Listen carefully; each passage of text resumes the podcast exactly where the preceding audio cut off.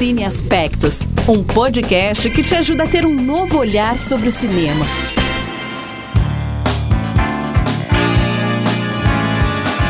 Olá você que decidiu vir aqui escutar mais um episódio do Cine Aspectos. Seja bem-vinda, seja bem-vindo. E hoje a gente vai conversar sobre essa área que controla todo o processo de produção, é, de, de construção da imagem de um filme, né? A direção de fotografia. Ela envolve um diretor, operador de câmera, o primeiro e o segundo assistentes, e para isso, e ela é necessária assim para contar a história, né, narrar a história por meio de imagens, mostrando quem são os personagens e até transmitindo os sentimentos é, do filme mesmo. E eu sou a Sara Rodrigues e eu divido mais uma vez o microfone com Larissa Lago e Poliana Fontinelli. E hoje a gente tá com uma convidada especial aqui no estúdio e ela vai se apresentar aqui para vocês. Bom, obrigada, gente, pelo convite. Muito bacana a oportunidade de partilhar um pouquinho, né, sobre direção de fotografia. Eu sou Emília, sou professora, professora atualmente da UNB, fui professora do Instituto Federal de Brasília também, da SPM, sempre vinculada a cursos de cinema, de produção de áudio e vídeo. Sou também fotógrafa, de fotografia estática e direção de fotografia. Fiz o curso de audiovisual lá na UNB também, e a partir da graduação já fui me direcionando mais para essa área de fotografia, que era um interesse antes ali, né? Eu já curtia foto. Mas aí tive a experiência, né, dentro do cinema universitário, de me direcionar para a fotografia mesmo, né? A fotografia em movimento, que antes o meu contato era mais com a fotografia estática. É, então, como a gente estava conversando antes, antes de começar a gravar para vocês, a gente procurou trazer uma pessoa especialista no assunto de direção de fotografia, porque é um assunto muito técnico e a gente não ia conseguir abranger tanto assim para vocês. Então, eu acho que a primeira pergunta assim que a gente consegue fazer para para Emília é o que seria a direção de fotografia? O que significa ser um diretor de fotografia? Bom, a direção de fotografia é a área dentro do cinema que é responsável ali por aspectos visuais bem importantes, né? Como o enquadramento, a iluminação, a movimentação de câmera. A estrutura da equipe de fotografia é dividida em basicamente o departamento de câmera, o departamento de elétrica e o de maquinária, sendo de câmera ali responsável pelos enquadramentos, escolha de lentes. É... E aí dentro da escolha de lente, onde é que você vai botar o foco da imagem? que tipo de profundidade de campo, que é essa relação do que, que você vai ver em foco, o que, que você vai ver desfocado ali no enquadramento, né? E a movimentação de câmera também, como o traveling, spans, tilts, câmera na mão, né? Todo esse, toda essa movimentação mesmo. É, a equipe de elétrica está muito responsável ali pela Bom, na verdade, desculpa, gente, na verdade eu estava falando da equipe de câmera, né? A equipe de câmera tem essa relação também com a de maquinária, que também é responsável pela movimentação da câmera, é, a montagem de todo esse aparato aí também mais, mais físico mesmo, né? Das estruturas de maquinária mesmo. E a de elétrica é mais responsável por auxiliar a direção de fotografia na montagem de iluminação. Então, esse trabalho de concepção de fotografia é feito em conjunto. Tem gente que às vezes pensa que não, que a parte da elétrica é mais de execução, mas tem muitos diretores e diretoras de fotografia que trabalham realmente com uma parceria criativa, né? Junto do, da pessoa que está fazendo a elétrica do filme. E existe assim muita diferença entre a fotografia, fotografia é estática, né? Fotografia uhum. e fotografia para filme, para séries e fotografia uhum. cinematográfica como o meu interesse partiu da fotografia estática, inclusive em sala de aula eu uso muitos exemplos da fotografia estática para falar de fotografia de cinema. E a gente tem muitos fotógrafos e fotógrafas de cinema que também têm essa relação com a fotografia estática, mas são diferentes. Tem muitas relações, né, esse conhecimento de composição, do uso da cor, essas escolhas ali são muito próximas, tem várias parcerias ali, né, conversam muito Mas ao mesmo tempo, uma você está pensando numa imagem parada e a outra numa imagem em movimento, né? O que realmente traz outros elementos. Agora, tem pessoas que trabalham com fotografia de cinema que vão falar: eu gosto de pensar mesmo dentro da dinâmica de movimentação como se fossem quadros estáticos. Então, por exemplo, você vai fazer um traveling, uma movimentação de carrinho, pensar o primeiro quadro e toda essa composição do primeiro quadro, pensar também toda essa movimentação a partir de composições que se você dá um pause ali no seu aparelho, você sempre vai ter belas composições ali, né? E belas não necessariamente no sentido estético do no, no, sentido clássico, né, do bonito, mas, enfim, né, que faça sentido ali dentro do contexto do filme, do contexto narrativo.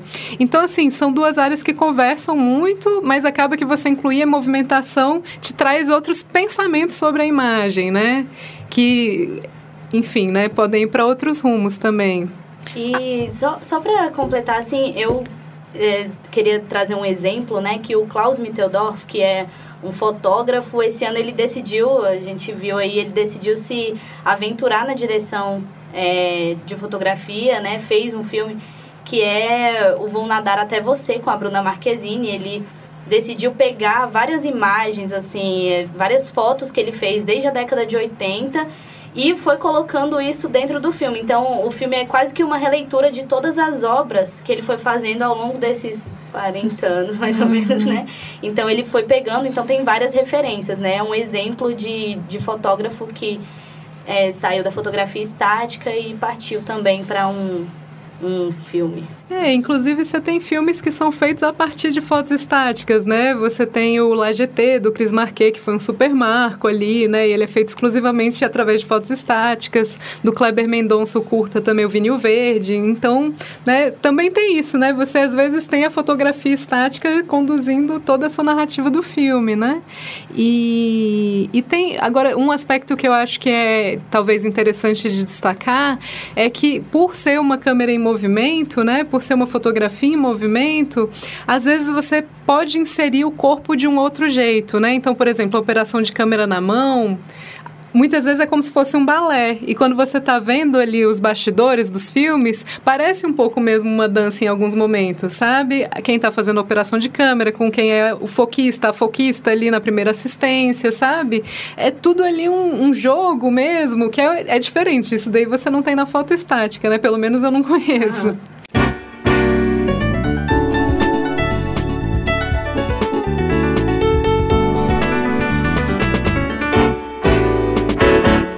E Emília, é sempre quando a gente fala de fotografia no cinema, principalmente na, é, nessa área de crítica cinematográfica que a gente está imersa aqui na, na, área de análise, é, muitas pessoas falam muito aquela famosa frase, né? A fotografia tá bonita, a fotografia tá não sei o quê.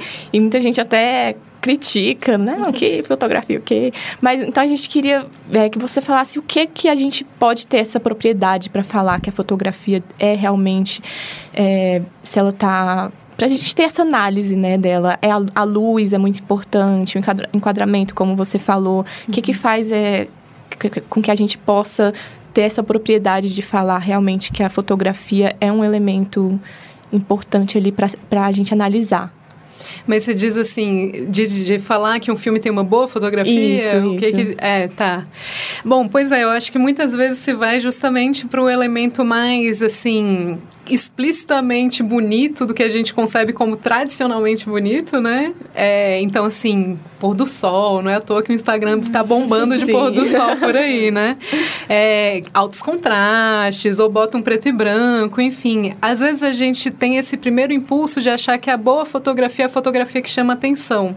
E chama atenção a partir de elementos que estão muito explícitos ali na tela.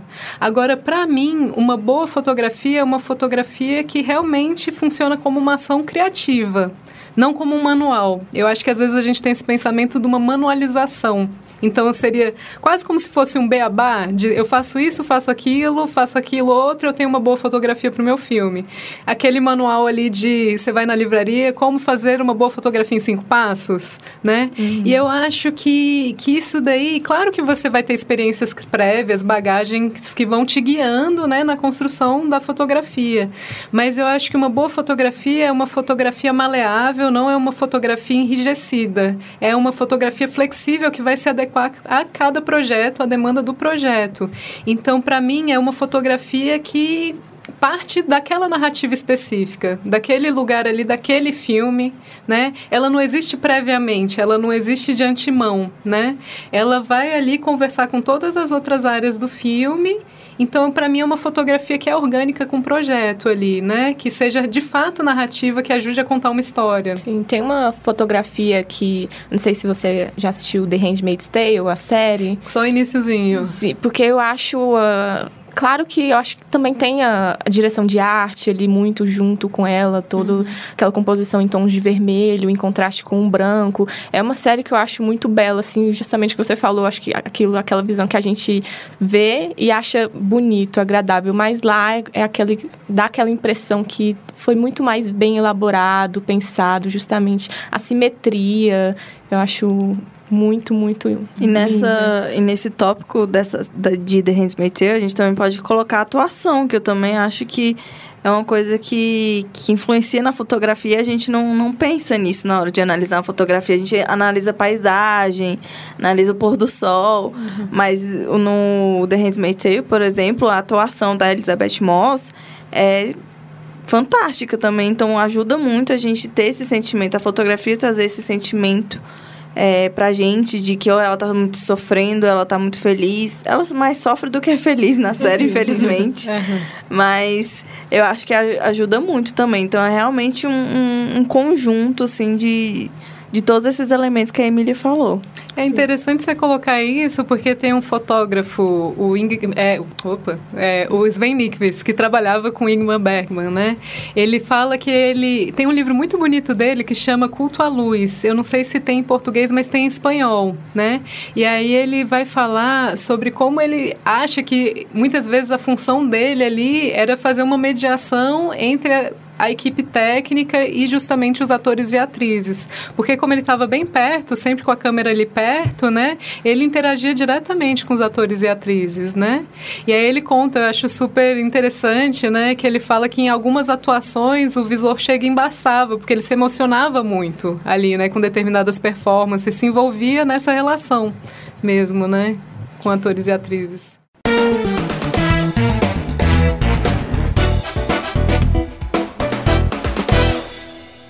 E como é que, já entrando nesse tópico de parcerias, como é que é a relação do diretor de fotografia com as outras pessoas do set ali? O, a gente sabe que, a gente até falou no nosso episódio de direção, que tem um, uma parceria muito grande, né? O diretor de fotografia com o diretor mesmo do filme, uhum. em questão de plano, é, ângulo. E como é que é essa relação mais direta, assim? Vocês decidem juntos o, quais, quais planos que vão usar ali, aqui, os ângulos? Como que funciona? É, essa parceria com a direção depende um pouco, sabe? Porque tem diretores ou diretoras que às vezes gostam de fazer decupagem, o processo de decupagem em conjunto, né? Com quem está na direção de fotografia. Aí realmente você está na escolha, nessa concepção de enquadramento, de como filmar, que tipo de plano filmar. Desde o início você está ali muito próximo, né? Nesse trabalho de concepção do que, que vai ser filmado.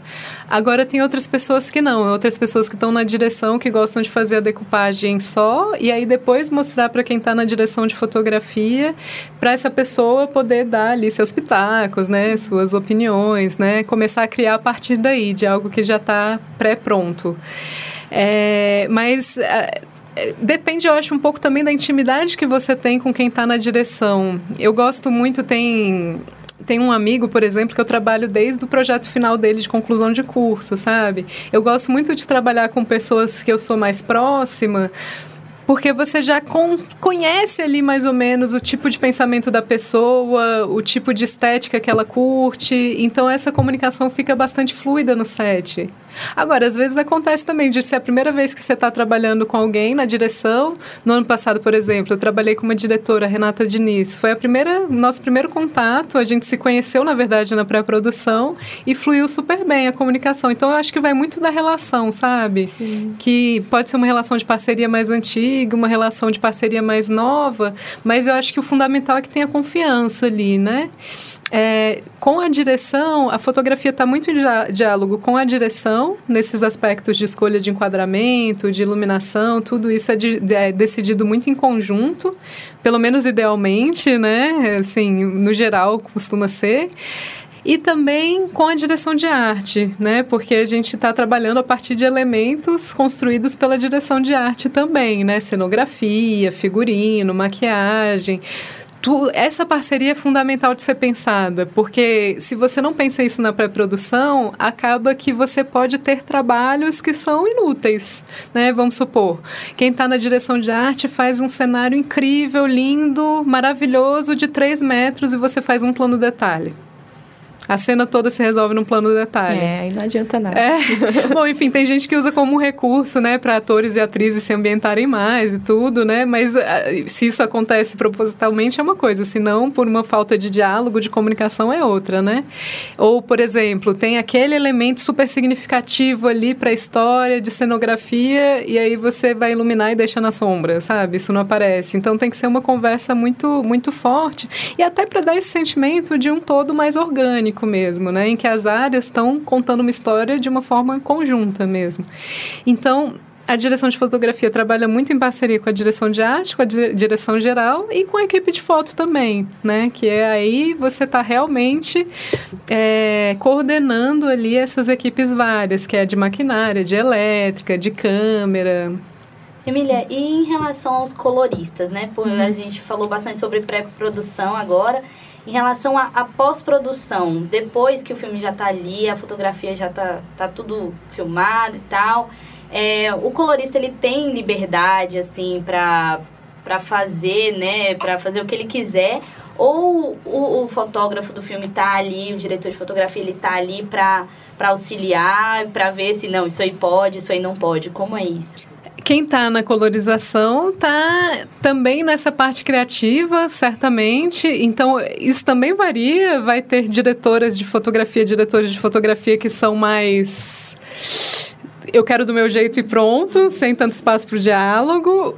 Mas é isso, idealmente é uma parceria criativa. Então, a pessoa que está na colorização também tem que ter espaço para criar, né? Para dizer como é que ela acha que pode ser interessante.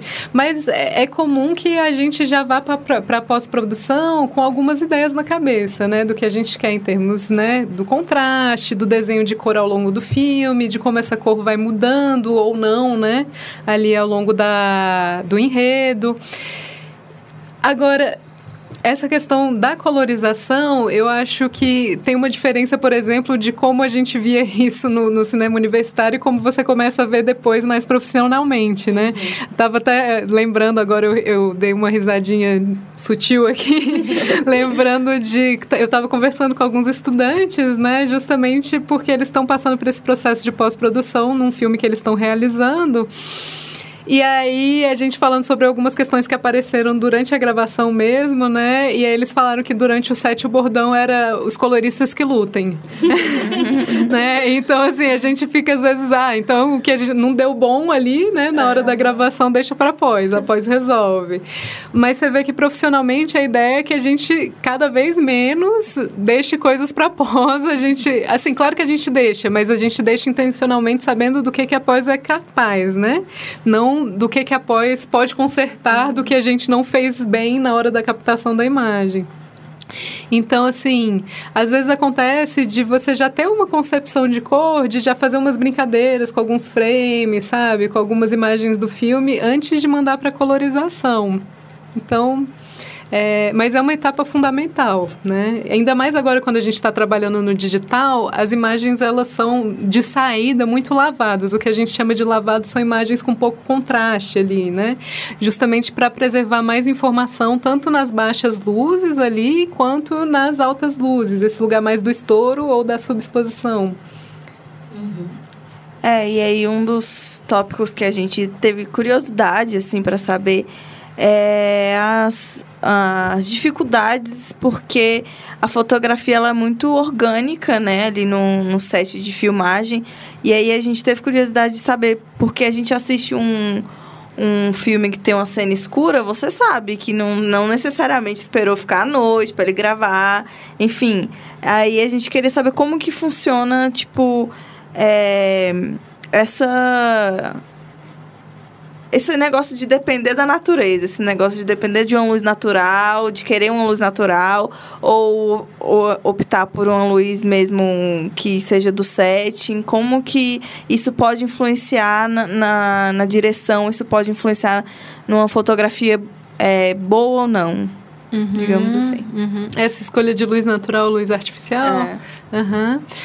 É, bom, eu acho que tem várias questões aí, né? Aí pode ir para um âmbito mais técnico um pouquinho. Sim, pode. Bom, a luz natural. A luz natural tem vários aspectos, né? Ela tem um aspecto aí que a gente tem um quesito que chama IRC, que é o Índice de Rendimento de Cor. Basicamente, ele vai, assim, em linhas bem gerais, ele tá, tá te dizendo ali o quão, o quão bom tá a sua captação de cor em termos de fidedignidade ali, né? Como é que as ondas de cor as várias ondas estão sendo captadas ali e sendo reproduzidas. A luz natural, ela tem um excelente RC. Na verdade, ela é o parâmetro, né? Ela é o que a gente chama de RC de 100. Quando vocês vão comprar, por exemplo, lâmpada no supermercado, ali na loja, vocês vão ver, entre os vários aspectos que tem escrito lá, tem o IRC. E aí a gente tem lâmpadas que não tem esse índice tão bom, enfim, né? Essas fluorescentes, por exemplo, né? Muitas vezes elas vazam um pouco de magenta, um pouco de verde ali. E a luz natural, às vezes, ela é escolhida pela qualidade mesmo de reprodução de cor, às vezes pela questão orçamentária, porque é mais barato você trabalhar com luz natural do que alugar refletores, né? É, e às vezes por uma questão de impressão de realidade mesmo, porque trabalhar com luz artificial, às vezes é complicado você dá essa, esse aspecto de naturalidade. Claro que diretoras de fotografia, diretores de fotografia experientes, né? Partem um pouco daí, de muitas vezes trabalhar com luzes artificiais, provocando essa sensação de naturalidade ali. Mas às vezes não, às vezes é uma escolha justamente para chegar aí de um jeito mais, é, mais acessível. Agora, ela pode dar problemas também. Então, por exemplo, você escolheu uma luz natural, filmar com luz natural, mas a luz natural está num dia nublado, então ela vai modificando, né? Você tem que fazer esses ajustes e tudo, né? Então, ela pode trazer alguns perrengues também, né? E aí, isso daí também vai variar. Por exemplo, para o documentário, eu acho que tem uma questão aí, o Coutinho, ele tem uma frase que eu acho sensacional numa das entrevistas dele, que ele diz: "Para mim não adianta nada um câmera genial que não escuta". Né? E todo o todo o mecanismo de filmagem do Coutinho é pensado para você ter um espaço de conversa aqui que seja um, uma conversa mais tranquila, mais amena, em que a ênfase seja justamente o encontro entre quem está entrevistando e quem está sendo entrevistado. Então, você tacar um holofote na cara de uma pessoa é pouquíssimo confortável, né? Eu até comento, né, com, quando eu estou dando aula de fotografia, gente, quando vocês estão gravando documentário, dá uma sentadinha na cadeira de quem vocês estão entrevistando antes de começar a filmagem, porque às vezes a gente não atenta para isso, mas aquela luz artificial está sendo muito incômoda, muito invasiva, né? Então acho que tem vários aspectos aí nessa escolha pela luz natural. Tem a qualidade de cor, tem às vezes deixar um ambiente mais tranquilo. Com atores e atrizes de ficção, eles costumam ser mais acostumados, né? Costumam ser acostumados. é, agora, assim, quando você está em entrevistas, documentário e tudo mais, né? As pessoas estranham um pouco, já é um pouco hostil, assim, não necessariamente, mas pode ir para esse lugar de estranhamento ali, de incômodo, Até tá com uma é câmera uma apontada. mais real também, né? Eu acho que Acho que acaba ficando muito artificial. A pessoa vai contar uma coisa que é real, uma, vai falar um, um fato, alguma coisa assim, e aí tá lá aquela câmera na frente dela e você não sabe é, se se tem como você tem que ficar, como você tem que reagir, se você pode agir naturalmente. É, tem até, eu vou citar aqui um episódio de Grey's Anatomy. Nossa, vai ser um spoiler, porque já é dessa décima sexta. Mas, assim, que, que eles estão tentando filmar uma família que está muito triste porque uma criança tem uma, uma, um problema específico e não consegue tratar. E aí eles querem fazer um documentário disso, só que, assim, ele tá, o pai tá fazendo um tá, tá fazendo um, um depois tá fazendo depoimento dele lá, né, que tá muito triste. É, aí depois a, aí a pessoa chega, será que você pode ficar um pouquinho mais triste, chorar um pouquinho mais? Então acho que eles pedem para ele repetir o que é. ele acabou de falar e, e ainda tá... um pouco mais triste. Só que por causa da iluminação que tava ruim, pediram para ele falar de novo uhum. para a iluminação ficar melhor. Uhum. É, é, acho que tem isso, né? É, é, é, isso que você falou, né, de uma artificialidade. Pô, tem uns documentários estadunidenses que parece uma puta parafernália ali, né? Pessoal fazendo uns travelings muito loucos, umas movimentações de câmera assim, muito elaboradas. Tá, legal, mas como é que foi isso pra pessoa que estava é, participando, né? exatamente. né? E nessa questão que você falou de é, você optar pela luz natural, mas aí chega lá e tá nublado, enfim, não, não tá no, na, na luz que você queria. Eu lembrei do Me Chame Pelo Seu Nome, do filme do Luca Guadagnino, que ele é todo. Foi gravado na Itália, ele é todo claro, assim, dias de sol. Só que eu vi e que eles tinham mais ou menos 30, 40 dias para gravar o filme e em 28 desses dias choveu. Então, assim, eles conseguiram fazer um filme que é claro, que tem cores claras, que tem. É, sempre. Eles estão na piscina, então. E 28 dias chovendo e eles tiveram que, com certeza, tiveram que e um se. resultado de sol. Um resultado de sol, exatamente. Uhum. Será que eles fizeram isso como? Tipo, na coloração, que nem a gente falou? Será que eles arrumaram isso na pós? Como será que. É, você pode, às vezes, através de luz artificial, ter efeitos ali muito parecidos com luz natural, né? Aí vai um pouco da experiência de quem está fotografando também e do orçamento, né? Ah, de você. Exatamente. Porque, por exemplo, você pega uma luzinha, né? Um refletor ali baratinho, eles costumam ser fracos, né? Você tem, tem um, um, tipo de refletor que é chamado HMI, que ele, pá, dá uma bombação mesmo, ele rende muito, sabe? Então, para isso, você tem que ter um orçamento também. E essa pergunta da luz natural, também me lembrei do Árvore da Vida, que é um filme que usa muito luz natural, né? O Lubeski, o Emanuel Lubeski, diretor de fotografia, ele gosta muito desse trabalho com luz natural. E aí você vê, né, que não, não é uma questão de limitação orçamentária, não é uma questão de ter pouca grana. Inclusive, eu já ouvi falar que no, no Árvore da Vida, às vezes, para simular uma mesma locação, eles pegavam duas locações diferentes, duas casas diferentes, simulando uma casa só, para que você tivesse tanto a incidência da luz do nascente, né, no início do dia, quanto a luz do poente no final do dia né? Então, para você ter esse aproveitamento da luz natural durante o dia todo, eles tinham duas locações, uma que dava para o nascente e outra para o poente. Aí você vê, não é alimentação é, orçamentária, é, né? Pois é. é com certeza. É, uma coisa, eu queria fazer só um comentário em relação a isso, porque é, é, estamos. Qual é o quarto episódio? E eu costumo dizer que eu sou uma grande defensora do cinema nacional e principalmente de melodramáticos nacionais. Eu sou muito apaixonada e eu, eu imagino que esses mais é, são não são independentes assim, mas são filmes, claro, que tem, tem menos orçamento e tudo mais, que é como é, o filme da minha vida, do Celton Mello, ou então Greta, agora é, com Marco Nanini, que são filmes onde a gente vê que existe muita luz natural. Então eles aproveitam muito a sombra, aproveitam porque é, precisa né, dar uma sombra, precisa dar esse ar de, de mistério, ou então de tristeza, ou é, para focar mesmo no personagem. Então acho que esses, esses melodramáticos eles têm um, um, um quê de mais de uma nação natural, né? Uhum. É, agora é isso, né? Às vezes a gente não sabe. Por exemplo, teve esse filme que eu estava falando, da, que foi dirigido pela Renata Diniz. A gente estava querendo provocar essa sensação de luz natural, de uma luz que incidia pela janela, mas a gente estava gravando justamente numa transição de, do período da seca para o período da chuva. Então tinha muitas nuvens. O que a gente fez foi isolar essa interferência da luz externa. Ali ela dava só um, uma referência e a gente colocou uma luz artificial pela janela. Uma luz artificial para poder simular uma luz natural. exatamente, é, exatamente. E bloqueando o efeito da luz natural que estava se transformando ali, né? Ah, que interessante. Mas é isso, a gente tinha, por exemplo, esse refletor que eu comentei, né? Que ele é mais potente, então. Uhum.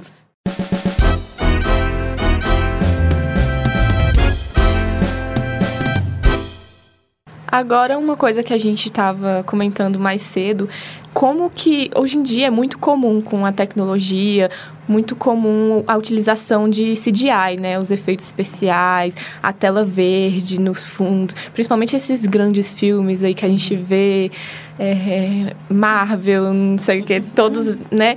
E a gente ficou pensando como que funciona a direção de fotografia nesses casos, que tem uma tela verde lá atrás e como é que é, é, o diretor de fotografia vai imaginar aquilo no, no resultado final? Uhum. É, é, a gente até deu um exemplo de Avatar, por exemplo, que é, tipo, totalmente... Até os atores ali, né? Tem aquela... Tudo muito É, fabricado. tudo muito fabricado. Como é que funciona a direção de fotografia nesses casos? É, essa pergunta é polêmica. Inclusive, ela foi polêmica mais ou menos recentemente, né? Com a vida de Pi, que ganhou o Oscar de melhor fotografia. verdade. E é um filme com muita computação da Verdade. pós ali, né? Então, é, teve, tiveram vários fotógrafos, fotógrafas falando, gente, mas como assim, né? Como é que esse trabalho ganhou melhor fotografia? Eu não sei, assim, eu, não, eu confesso que eu não tenho ali uma posição muito demarcada em relação a isso. Mas eu, eu sou um pouco a favor da piração, assim, sabe? É, por exemplo, tem uma outra polêmica, né? Também me lembrei de um prêmio de fotojornalismo que foi dado para um fotógrafo, se não me engano o nome dele é Michael Wolff, que ele trabalhou com recortes do Google Earth.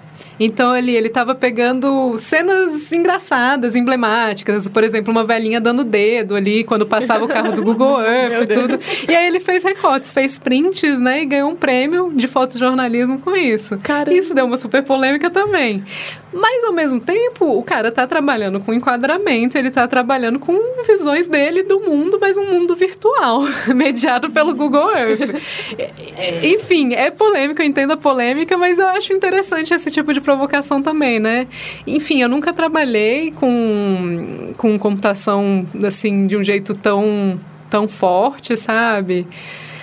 É, mas eu acho que também tem um trabalho de concepção ali, né? De você imaginar como é. Até animação, né? A animação é, É, muito verdade. presente a questão da escolha dos enquadramentos, de você simular iluminações também, né? Dar essa sensação ali de tridimensionalidade através da luz, da escolha de cores. Então, assim, eu acho que o trabalho fotográfico de concepção está presente também. Agora, dá um bug na cabeça, de fato, assim, dá um bug porque a gente associa muito também essa materialidade de você estar presente num site de filmagem ali, né, com essa relação com atores e atrizes, com a relação com a equipe, é, com a relação com o cenário, com o figurino, né, de visualizar essa materialidade enquanto você está produzindo também, né. Sim. E aí, se grande parte disso é tanto concepção da pré quanto da pós, mas não da produção em si, do momento de captação, dá um, um nozinho, né? Entendo a polêmica, mas acho interessante pensar sobre. Legal. É, em relação também a essas novas tecnologias, a gente também tem os drones, né? Que estão vindo aí. E é, é, tem um filme específico que eu fiquei muito irritada com, com o uso de, de drones, que foi A Son of a Man, que é um filme que passou agora em Gramado, é um filme equatoriano, do Jamaica No Problem. É um diretor. E é, o filme é só drone, só tem drone praticamente. E eu ficava muito irritada, porque eu ficava, gente, esse tanto de montanha, você só vê as pessoas pequenininhas. Então, assim, eu ficava, será que isso prejudica, assim, esse, esse drone?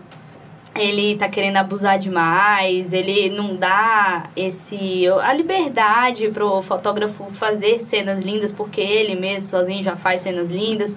Então eu, eu fico muito assim, eu sou um pouco eu sou muito tradicional. Você mencionou aí o, o o fotógrafo que ganhou o prêmio, eu ficaria muito indignada, porque eu sou muito tradicional, assim, cada um no seu lugar e cada qual no seu cada qual. Uhum. Então, como é que é? Você vê que o drone ele veio para acrescentar ou ele chegou assim meio que para tomar o lugar e não sei. É, eu acho que às vezes tem uns deslumbres com a facilidade de fazer determinados efeitos que antes você conseguia só com uma grua, né? Com aparatos que são mais caros, enfim, né? Então, eu acho que às vezes tem na história da cinematografia, assim, às vezes momentos de deslumbre com a técnica, um novo recurso que se torna mais acessível e a galera começa a pirar e usar muito ali, né? uhum. né? E eu acho que com o drone acontece um pouco isso, sabe? Tem acontecido. Mas eu acho que existem possibilidades criativas bem interessantes com o drone também, né? Eu estava assistindo um curto, eu não lembro o nome dele, mas era um, era um curto asiático. E aí falava sobre o, o, Ai, gente, é tipo, como se fosse essa linha de arranha-céus perto do mar ali, se não me engano, em Hong Kong. Ah. E aí, era um drone indo bem devagarinho rumo aos arranha-céus, só que tinha um buraco no meio dos prédios. E a, a fritação do cara, ela era falando: a gente está num dos lugares mais caros de Hong Kong, cada metro quadrado desses prédios é assim um absurdo de grana. E aí você tem buracos no meio desses prédios, né? E aí ele vai passando bem devagarinho de drone, chegando até o mar. E aí parece, ele explica como um pensamento meio mitológico ali, chinês, de que esses buracos eram espaços para os dragões passarem. Tipo, dentro de uma lógica, lógica do Feng Shui e tudo. Depois eu fui ler sobre e parece que é meio controverso. se é por isso, se não é por isso, enfim.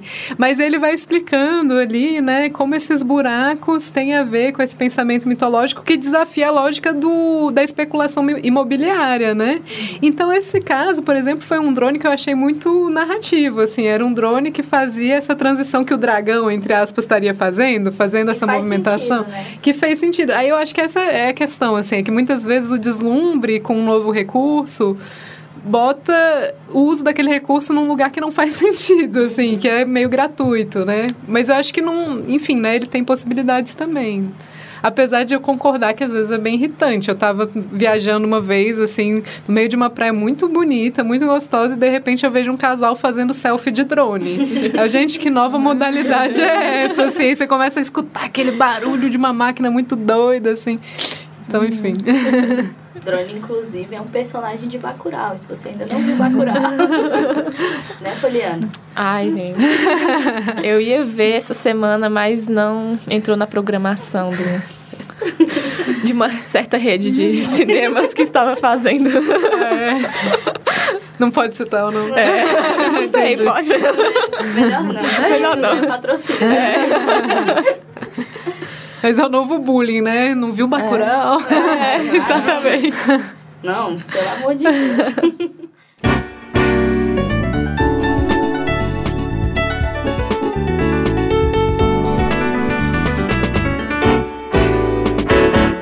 E como a gente faz em, tá fazendo em todos esses episódios, é, a gente sempre traz é, alguns nomes de, de, profissionais da área para as pessoas procurarem o trabalho, né? Para para dar uma olhada. E aí, nesse, a gente achou o Lubeski, uhum. que inclusive a Emília citou, que ele ganhou três Oscars seguidos de melhor fotografia, que foi por Gravidade, Birdman e O Regresso. Então, o cara é, é fera no, no, no que ele faz. E também o Rod Dinkins, que fez o Blade Runner 2049, que foi elogiadíssimo a fotografia desse filme. E que estava há tempos para ganhar um Oscar, Sim, finalmente ganhou. Finalmente ganhou. E do 007 Operação Skyfall e do Sicário também. Ele foi o diretor de fotografia. Ele é um, um dos diretores de fotografias mais mais conhecidos e mais renomados. E claro, como a gente sempre faz, a gente sempre tenta trazer a representatividade, afinal esse podcast é apresentado por três mulheres. e aí a gente achou a Rachel Morrison, uhum. que ela foi indicada no Oscar de 2018 por Madbald, Lágrimas sobre o Mississippi, que inclusive é maravilhoso esse filme. E ela foi a primeira mulher indicada na categoria de melhor fotografia. O Oscar de 1929 foram 650 homens indicados e uma mulher. Até Legal. então. Então, assim, a gente sempre traz essa provocação, né? Pra gente saber como que, que cinema é arte, mas também é cinema é indústria e ele também. E a gente também sofre com isso. É, a gente, como mulher, né, também sofre com, com pouco espaço dentro, dentro do cinema. E aí a Emília, também como diretora de fotografia, a gente queria saber, assim, dos- das suas experiências, como é que foi trabalhar é, com, com, com a Renata Diniz, que você falou, que é outra mulher também. E essa sua experiência de... E também nos seus estudos, né? Sendo aca- acadêmica, como que é essa representatividade dentro dessa área. Ixi, esse assunto vai longe. É, bom, a gente está falando, quando a gente fala em fotografia cinematográfica, numa das áreas de maior discrepância de gênero dentro da indústria cinematográfica. Tanto no- quando você vai pegar os dados da Ancine, né, os dados nacionais, quanto nos dados ali internacionais, cinemão, comercial hollywoodiano. Bom, tem uma pesquisa, se não me engano, de 2012, em que eles pegaram ali, eu acho que os 250 filmes de maior arrecadação, 2% desses filmes eram fotografados por mulheres e 98% desses filmes fotografados por homens. No cinema nacional é um pouco menos discrepante, mas ainda tem uma, um abismo bem grande aí, sabe? E aí você vê que essas diferenças ali, elas vão ficando cada vez maiores. Quanto mais grana rola no tipo de produção.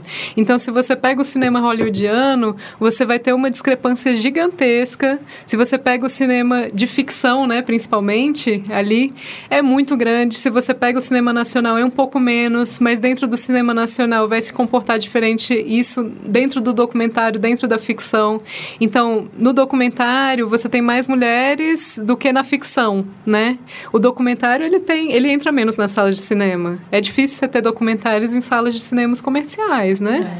Então, assim, você vê que quanto mais grana está sendo gerada, menos mulheres estão presentes, né? E a fotografia, isso daí é, é uma constante, assim. A gente se... Eu acho que tem tido passos. Eu não sei se vocês ficaram sabendo da polêmica da O2 em 2016. Não. Não. A O2 publicou uma lista, que era uma lista falando ali de promessas na fotografia cinematográfica nacional. E aí, dentro dessa lista, era, enfim, era falando sobre pessoas ali que estavam na faixa dos seus 30 e alguma coisa, sabe? Que já tinham feito alguns filmes, mas ainda estavam mais no início da carreira e pareciam promissoras. A O2 listou exclusivamente homens brancos do eixo Rio-São Paulo. E aí na internet isso deu um bafafá, né? O pessoal no Facebook falando: e aí, não encontraram uma mulher, não encontraram um homem negro, uma mulher negra, não encontraram, enfim, pessoas fora do eixo Rio-São Paulo, sabe? E aí o dois falou: Ah, a gente também ficou assustado com isso. Deram primeiro essa resposta, sabe? Depois, né, eles fizeram algum tipo de retratação, mas uma retra- retratação bem meia-boca. Republicaram a lista, incluindo mais ou menos umas três mulheres brancas do eixo Rio-São Paulo. E aí, a partir disso, foi criado o coletivo DAFB, que é o coletivo de mulheres diretoras de fotografia nacional, né? Começou com representação em algumas cidades, agora está em várias, Nossa, assim. É, e aí tem um site, tem um site que você pode, justamente por essa invisibilização, é um lugar que você pode acessar ali e saber que, ah, em Brasília tem tais diretoras de fotografia, é, em Goiânia tem tais, sabe? E não só direção de fotografia, mas pessoas que trabalham na área de fotografia de um jeito mais abrangente ali. Então, colorista, eu acho que inclusive já tem agora, assistente de câmera, logger, enfim, várias funções dentro da fotografia, das equipes de fotografia. E também, a partir disso, um monte de ação de formação também para mulheres, oficinas, mesas de debate, sabe, para mulheres. Aqui no DF a gente tem o Move Elas, que também vem um pouco dessa, dessa movimentação ali. Então a gente está se articulando também num coletivo de mulheres que trabalham com câmera, com fotografia cinematográfica. Está começando agora, né? A gente começou a movimentação no, no ano passado. Mas já é interessante, assim, porque você vê que pequenas mudança já tem acontecido. Se você pega assim o contexto do DF, mais ou menos uns cinco anos atrás, você tinha um número muito menor de mulheres na assistência de câmera, na direção de fotografia do que você tem hoje. Ainda é pequeno, a gente ainda tem muito caminho para andar. Mas eh, você já vê algumas pequenas mudanças ali, né? Bom, gente, por esse tema vocês me deixaram, eu fico falando. É, só para atualizar, né, o, a, o dado que você passou, a gente até tinha, a gente conseguiu pegar o de 2017 já, que foi antes até da indicação da, Da Rachel. Da Rachel que, é, que em 2017, entre os 250 fi- os filmes de maior destaque do ano, apenas 4% tiveram uma mulher no cargo, né? E assim, em 2006 também, que foi 2%, se não me engano. E esses dados são do Center for, Center for the Study of Women in Television and Film. Aí, até que Rachel foi indicada. Então, Em vamos 2008. torcer aí, né, por mais indicações também e por mais notoriedade. É, e assim, você vê que quando você cruza dados de pesquisas também falando sobre a representação de personagens mulheres, né, nos filmes, você vê, ah, eu acho que tem alguma coisa acontecendo aí que é relacionada, né? Porque você vê que pouquíssimas pessoas... Vocês já ouviram falar do teste Bechdel? Não. Teste Bechdel, Alison Bechdel é uma cartunista estadunidense e ela propôs um quadrinho dela, ela tá conversando com uma amiga e fala, ah, porque eu tenho me interessado, alguma coisa nesse sentido, eu tenho me interessado mais por filmes que passam no seguinte teste. Tem pelo menos duas personagens mulheres com um nome que falam entre si sobre algum assunto que não seja um homem. Aí você pensa, pô, não tá pedindo pra ser um filme feminista, não tá pedindo pra ser um filme politicamente super interessante. É, parece básico, mas tem muito filme que não passa. e aí quando você vai ver assim, tanto na animação quanto cinemão comercial, ali tem muitas mulheres que não falam, personagens nas telas que não falam, que estão e, e você tem um, um nível muito maior ali de mulheres é, sendo mostradas nas telas ali com roupas que são, né, praticamente seminuas ali, muito mais do que os homens, sabe? E aí quando você vai cruzando isso, fica, ah, tá, talvez a pouca presença de mulheres construindo, produzindo, fazendo essas imagens tem a ver com essa representação também, né? É, agora, um- uma outra coisa que você mencionou, né, até nessa durante esse essa conversa, foi a questão também do eixo Rio-São Paulo. E aí por isso eu queria trazer também dois diretores de fotografia que são do Nordeste, né, que é o Pedro Sotero, né, que é o diretor de fotografia de Bacurau. A gente ama muito Bacurau. e o, o Beto Martins, que é o diretor de Pacarrete, que vai estrear no ano que vem, que é, lançou esse ano em Gramado. E já teve várias já teve várias exibições nos festivais. E Pacarrete ele também ele é pernambucano. E os dois assim que eu fico impressionada como o, o, o cinema nordestino, né, a indústria cinematográfica nordestina, como ela produz bons filmes e como o destaque, na verdade, ele também vai muito pro eixo Rio-São Paulo. Porque a gente tem filmes maravilhosos no Nordeste, a gente tem filmes maravilhosos em Brasília, a gente tem... E assim, a gente vê os destaques indo para Rio-São Paulo. Então, eu queria só deixar destacado, né, esses dois diretores, porque é, são dos filmes que mais me impactaram esse ano. E é isso.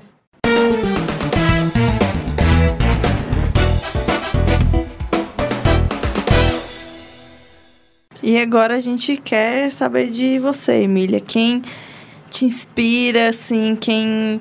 Se existe alguém, né, que te inspira, quem te inspirou a seguir essa, essa carreira de direção de fotografia. Recomendar alguns livros também, porque a gente sempre tenta recomendar autores aqui. Para quem, quem quiser se aventurar aí, conhecer mais sobre a fotografia de, de cinema, ou até querer construir uma, uma carreira na fotografia de cinema. É, bom, então, aproveitando que a gente está nesse tema, eu vou começar recomendando mulheres, né? A Claro. gente tem a Natasha Breyer, que é uma fotógrafa argentina, diretora de fotografia argentina, fez o Teta Assustada, fez o XXY, Demônio Neon, mais recentemente também. E ela tem um trabalho muito interessante, muito cuidadoso, muito bonito.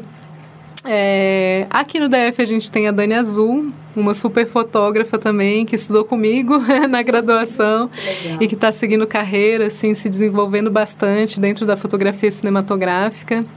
A gente tem a Bárbara Álvares também, que é uruguaia, trabalhando. Ela trabalha muito em São Paulo também. Ela fez a fotografia, ela faz muitas fotografias dos filmes da Ana Mulaerte. Tem a gente falando, né, sobre representação de mulheres dentro da fotografia cinematográfica você vê que justamente a lista do O2, quando foi incluir mulheres, incluiu três mulheres brancas, né? Então, se a gente está falando de uma subrepresentatividade de mulheres dentro da fotografia cinematográfica, quando vai falar sobre a subrepresentatividade de mulheres negras, é ainda um fosso maior, né? Então, eu destaco, por exemplo, o trabalho da Kira Kelly, que trabalha muito com a Ava DuVernay.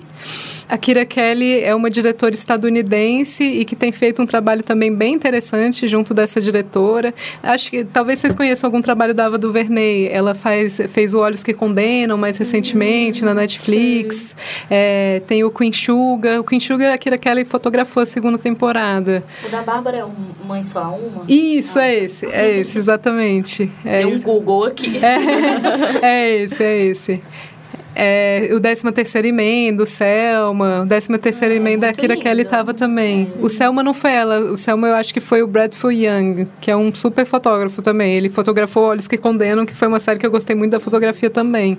Enfim, outras referências, como eu falei, eu acho que o meu interesse surgiu muito pela fotografia estática. Então, eu tenho muitas referências da fotografia estática também, assim, né? Pessoas que eu gosto na fotografia estática. Tem um cara que chama Ryan McKinley, que foi um cara que, que mudou meu pensamento sobre fotografia, assim.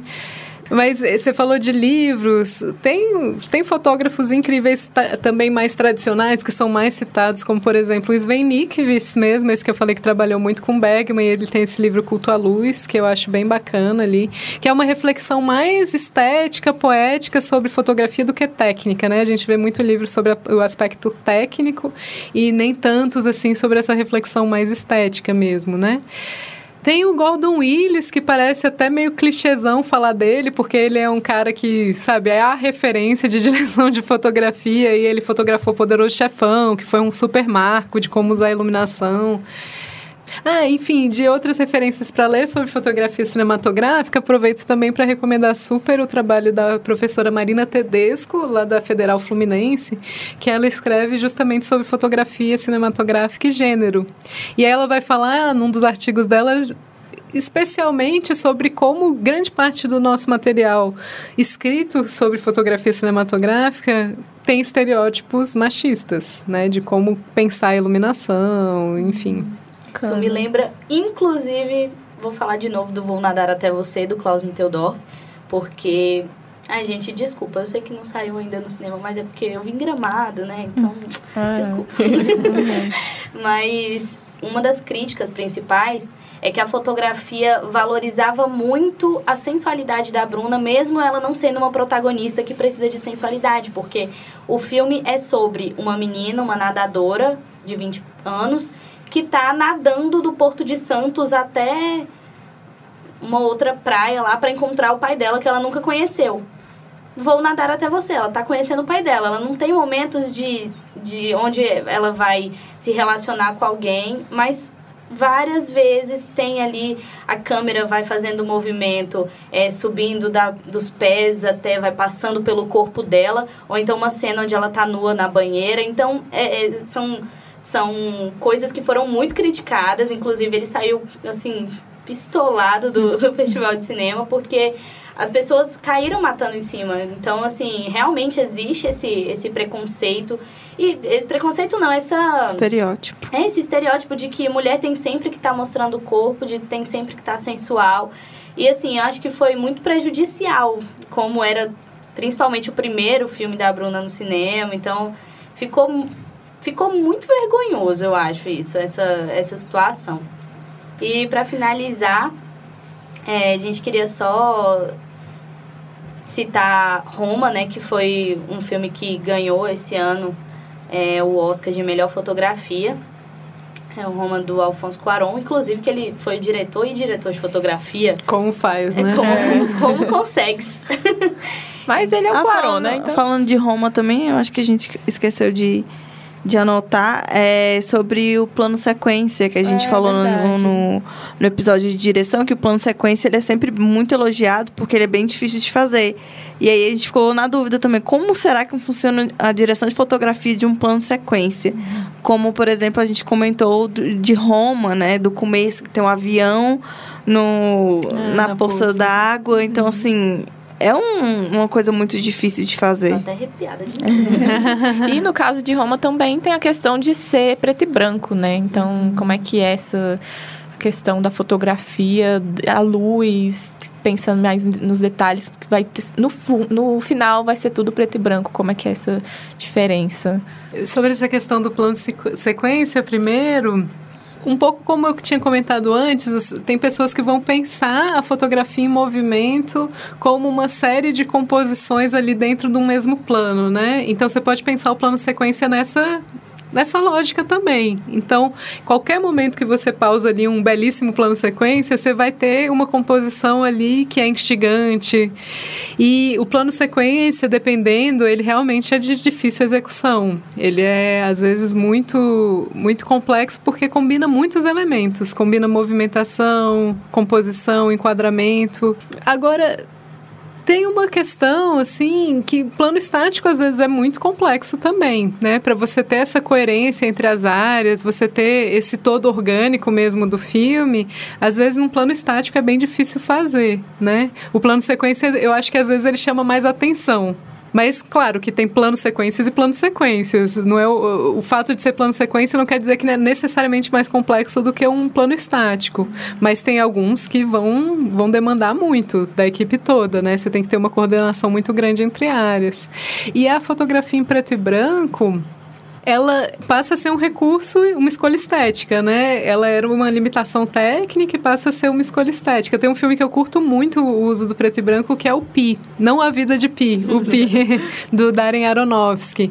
O nome do diretor de fotografia é o Matthew Libatic, e os dois eles fizeram um período mais experimental de cinema bem independente, assim, sabe? Uma fase mais de cinema independente deles. E são, é um filme com muitos contrastes, com câmera na mão pra caramba ali, sabe? E eu acho, um uso muito contemporâneo do preto e branco, que não é aquele preto e branco para dar uma sensação de nostalgia, mas o preto e branco ali com um lugar meio de estranhamento, porque você está retirando uma informação do que a gente é acostumado, né? A gente reconhece os objetos, as coisas, também a partir da cor delas, muitas vezes, né? Então, você está retirando essa informação, às vezes você tem mais dificuldade de reconhecer o que, que são aquelas coisas que estão sendo filmadas.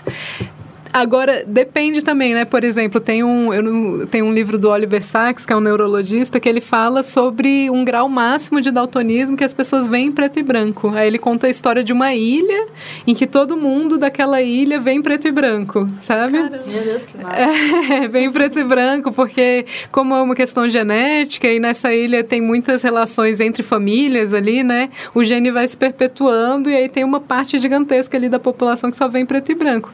Então, enfim, né?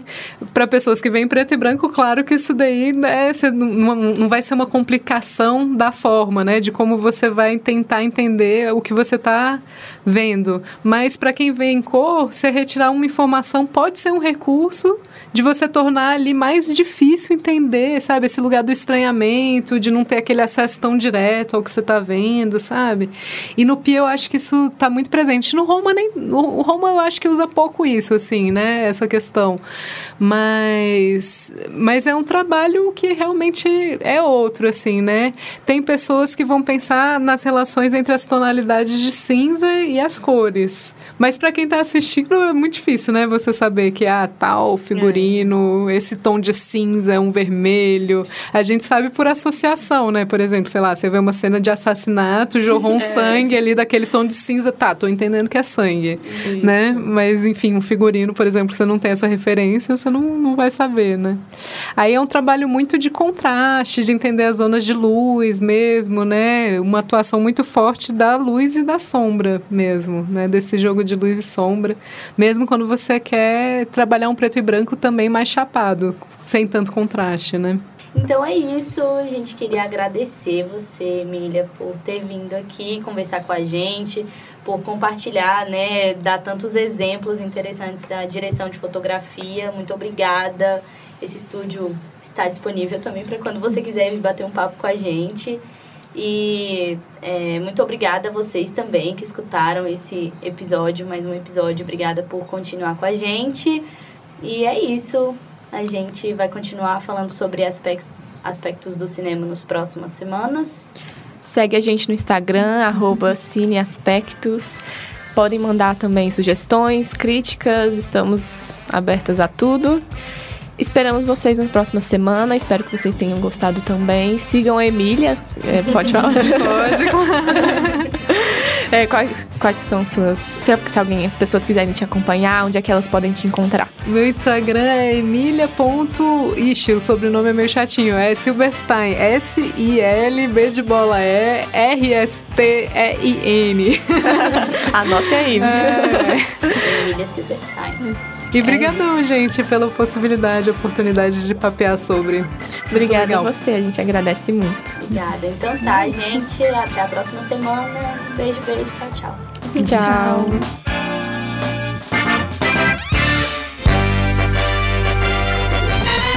Cine Aspectos, um podcast que te ajuda a ter um novo olhar sobre o cinema.